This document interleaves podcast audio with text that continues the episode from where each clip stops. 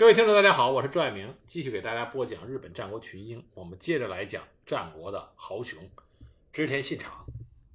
我们上一集说到，织田信长在村木寨之战中击破了金川军，这样短时间之内，金川家不再对尾张发动进攻，那织田信长就把目光转回到尾张国的内部。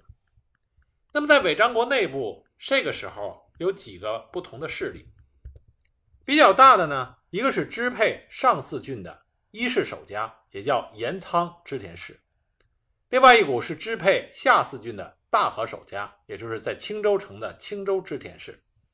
织田信长，他作为家主的织田氏，实际上是青州织田氏的家臣。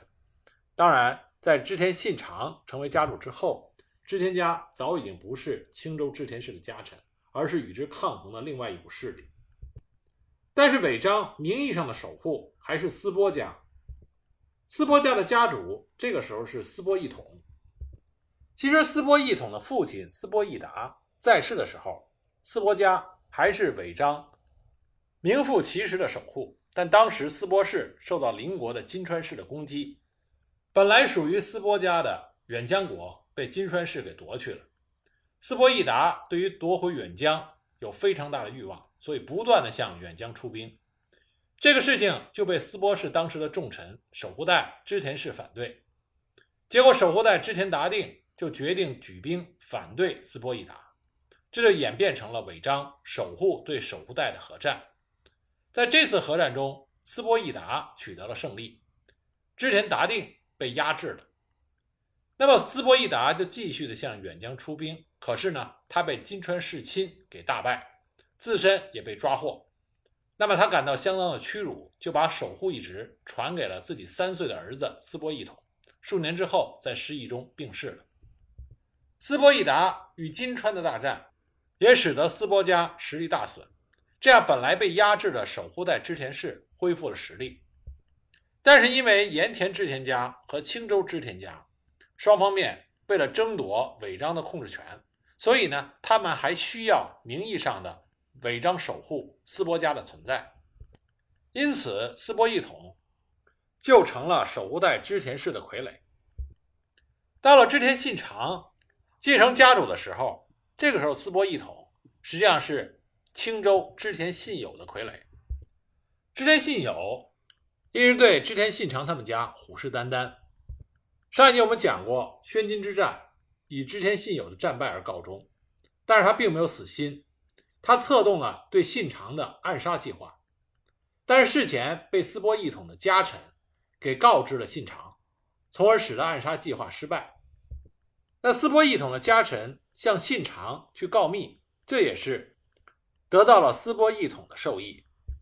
信友知道这件事以后，勃然大怒，他与被称为小守护代的自己的重臣。板井大山一起发动了，连同斯波氏的大部分家臣，他们在斯波义统的儿子斯波义银在城外打猎的时候，带领军队攻入了守护所，将斯波义统给杀死了。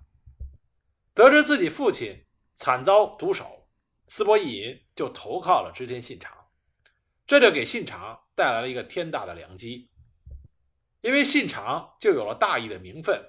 可以名正言顺的去讨伐织田信友了。据史料记载，斯波义统被杀的时候极为壮烈，他身边的几位近臣都是与敌力战，但最终寡不敌众。而他宅邸的四周布满了青州织田军安排的弓箭手，因此最后斯波义统一看突围无望，就放火烧掉了府邸，与自己身边数十人一同自尽。在得到了斯波义银的投靠之后，织田信长就派遣柴田胜家领兵攻打青州城。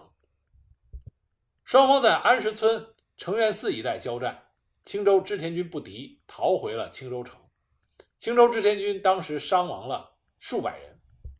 据说在作战中，斯波家的家臣由于喜一年仅十七岁，常年受到斯波义统的宠爱，为了给自己的家主复仇。穿着铠甲冲入敌阵，讨取了青州织田家重臣织田三位的首级。连番的交战下，青州织田家接连失去了数位重臣，身为小守护代，青州织田家的重臣板井大善，为了扳回劣势，他和织田信友就决定策反织田信长的叔父织田信光。当时他们抛出的条件是共同担任守护代，让织田信光进入青州城，在南城居住，而织田信友居于北城。那织田信光在立下誓约之后，就移居到青州城的南城。织田信光是织田信长的叔父，织田信秀是他的兄长，而且织田信光是我们之前讲到的小豆板之战中立下赫赫战功的小豆板七本枪之一，所以极具武勇。在织田信秀死后，织田信光一直是全力的支持织田信长的。那么信光搬进了青州城。但实际上，他是假结盟，他暗中已经把讯息都通报给了信长，他与信长达成协议，在织田信光入城之后，两军里应外合，共同谋取青州城。信长也许诺，事成之后将尾张下四军中的两郡交给织田信光。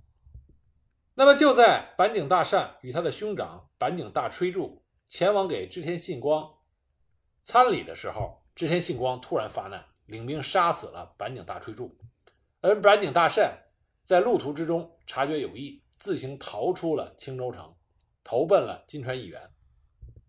织田信友获知信光有变，立刻召集五六名侍卫，但是这时候信长已经从大谷野城率兵而来，信友就在信光的逼迫下无奈自尽，这样青州城就失陷了，落入到信长的手中。信长在夺取了青州城之后，按照约定将那古野城交给了叔父织田信光，自己搬到了青州城，把这里作为他新的居城，而且奉斯波义银，成为斯波家新的家主。不过不到一年之后，织田信光就突然死去。根据部分史料记载，信光的死是由于和他夫人私通的近臣板井孙八郎下了毒手。但有另外一种说法，因为信光的死就使得信长统一了尾张下四郡，所以呢，也有人说这是因为想迅速统一织田家的信长，派人将信光暗杀了。但这都没有历史证据，也没有定论。青州之战使得信长拿到了尾张下四郡，但这个时候信长家里边出现了内讧。这里我们就要说说信长的弟弟。织田信行，信长个性不济，自称第六天魔王。他蔑视传统的佛教礼教，立志以武力统一天下，创建中央集权的封建王朝。但他的弟弟信行却是个打扮与行为举止都很有礼貌的人，所以他们两个的母亲土天夫人对于信行非常疼爱，希望由信行来继承织田家。这因此就造成了信长与信行兄弟之间的不和。相较于举止端正的信行，很多的家臣更是倾向支持信行继承织田家，其中就包括了织田家的重臣林秀贞兄弟和柴田胜家。当信长的岳父斋藤道三在长良川之战中战死，信长失去了他岳父的支持。这个时候，林秀贞兄弟和柴田胜家。认为到了攻击的好机会，于是织田信行就擅自占领了信长的直辖地。信长预估到信行一派会持续的攻占自己在川东的直属领地，所以呢，就派兵渡过了多井川，在明冢构建了城寨，并且命令重臣佐久间胜重入住。当时天降大雨，使河水上涨，明冢寨刚刚完成第一重的挖掘。那么织田信行一方就趁着攻势尚未完成的时候，由柴田胜家从莫森城率领一千人出兵，那古野城的林秀贞的弟弟林通具率领了七百人一同出阵前往攻击。信长听到战鼓声声，察觉到是信行方出兵攻打明冢寨，决定出兵营救，也从青州城出发，并且亲自领军渡河。柴田胜家当时率领一千兵力。向西攻击，林通具七百人则从南边的田地向北进攻信长的部队。信长将兵力分成六七段，向村庄方面退却。这个时候，信长身边的兵力不足七百人。到了中午时分，信长主动分出过半的兵力袭击南边的柴田胜家。在混战中，信长的家臣山田左兵卫被柴田胜家所杀。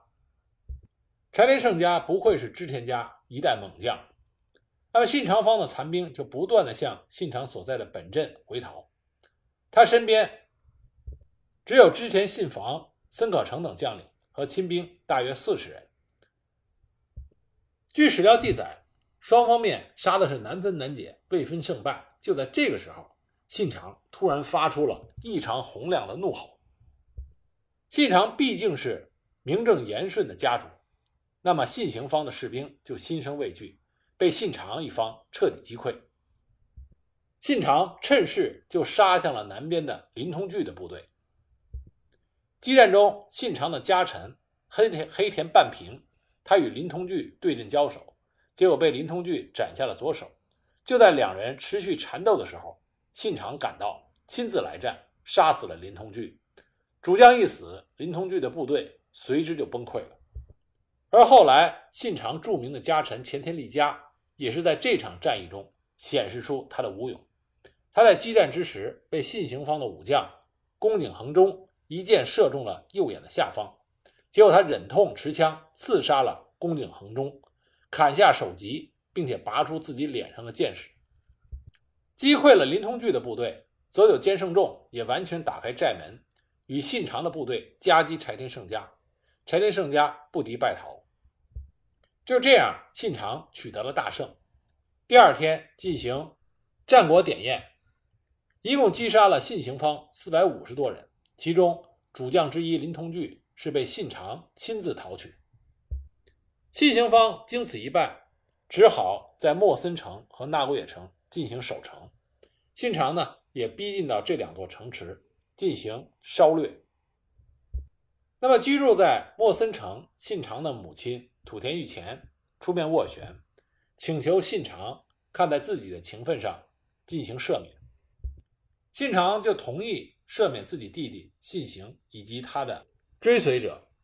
信行与柴田胜家金井木藏人身穿黑衣，在土田御前的陪同下赶到青州城，向织田信长谢罪。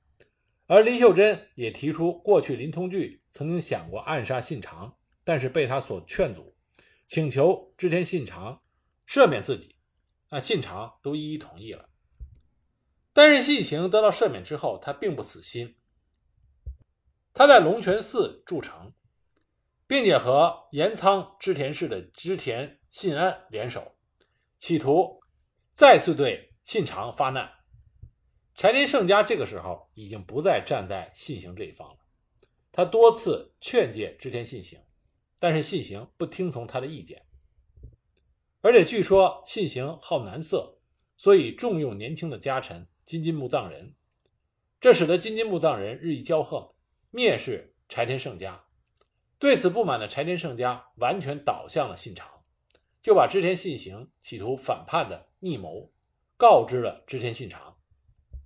于是信长假装患病，让家臣村井真胜前往莫森城。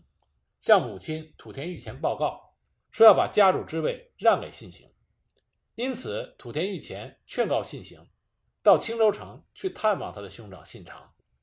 那么暗中与信长联合的柴田胜家也跟着土田御前一起，以兄弟之谊为理由劝说信行前往青州城。结果就在信行去往青州城的路上，信长的手下设下了埋伏，将信行击杀。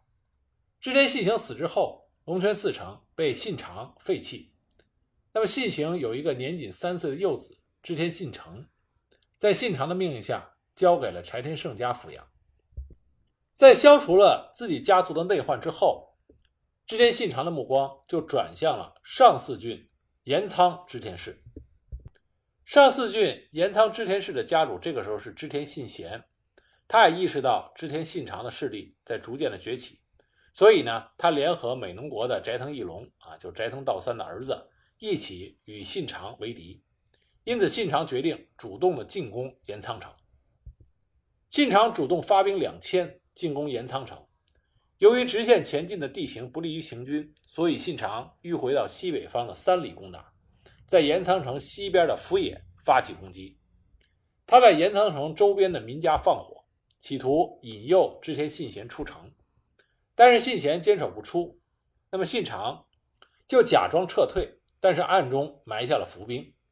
信贤得到情报之后，果然是出兵追击，双方在午时展开了激战。